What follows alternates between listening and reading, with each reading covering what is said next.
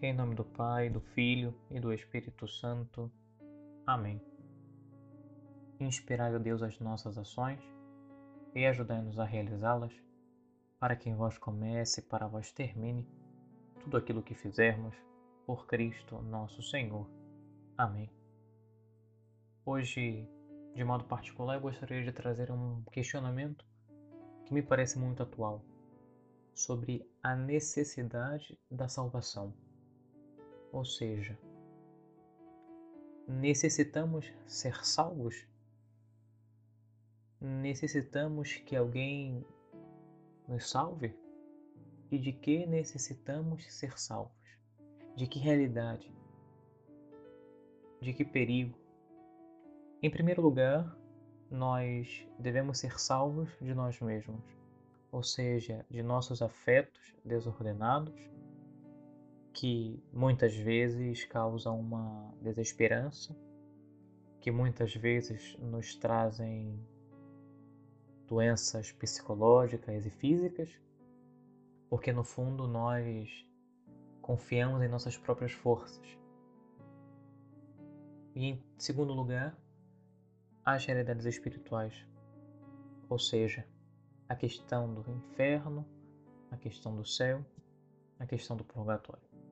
Mas, de modo particular, de modo geral, melhor dizendo, a raiz dessas realidades é uma só: o pecado, que causa uma desordem no nosso interior, porque o homem foi criado para a plenitude, para estar junto de Deus, e é uma plenitude que as coisas terrenas não podem dar.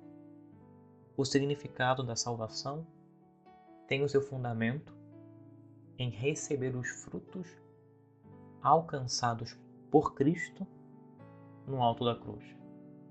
Conscientes de que esses frutos são frutos de libertação do pecado e do sofrimento. Por outro lado, não se pode pensar que aceitando a redenção conquistada por Cristo, não se padecerá nenhum mal. Pelo contrário, é necessário ter a consciência que esses frutos só serão plenos na vida bem-aventurada, onde estaremos alegres e felizes contemplando a face de Deus, ou seja, habitando junto com Deus pelas diversas evoluções pelas que passa o mundo, o ser humano e, sobretudo, os jovens, que são os mais afetados, acreditam que o único que necessitam é o conhecimento e que esse conhecimento que vem do mundo salva de todas as coisas. É a única salvação que necessitam. De fato, o conhecimento salva, mas não o conhecimento que dá ao mundo, senão o conhecimento que dá Deus, que radica em Cristo Jesus, palavra eterna do Pai, palavra encarnada, palavra que criou o mundo. Porque Cristo, quando se dá a conhecer, salva. E quando Cristo salva, se manifesta. Quando o homem tem uma verdadeira experiência com Cristo, essa experiência o leva a amá-lo e, por consequência, a conhecê-lo. Além disso, o ser humano não tem outro fim senão o de viver junto com Deus, porque aí estará a sua felicidade, de modo que todos os seus questionamentos serão feitos desde Deus e com Deus, o homem se preocupará de empregar os meios para alcançar essa felicidade, que é uma felicidade de habitar junto com Deus. Quando consideramos essas realidades, reconhecemos na igreja um papel fundamental, ou seja, é ela que apresenta o homem não como uma pessoa individual que alcança essa felicidade sozinho ou com as suas próprias forças, senão que alcançará com e por meio da igreja, que gera novos filhos à vida sobrenatural.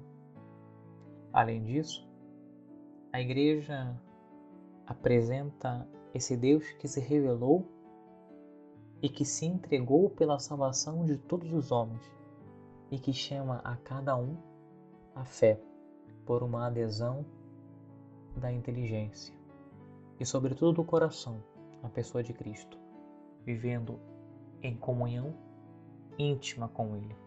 Por fim, quando alcançamos essa consciência da grandeza da redenção que nos trouxe Cristo, nós lutaremos contra todo pensamento de individualismo, contra toda ideia de pelagianismo, ou seja, de que eu, com as minhas próprias forças, posso me salvar, ou mesmo de qualquer outra tentação que venha sobre nós.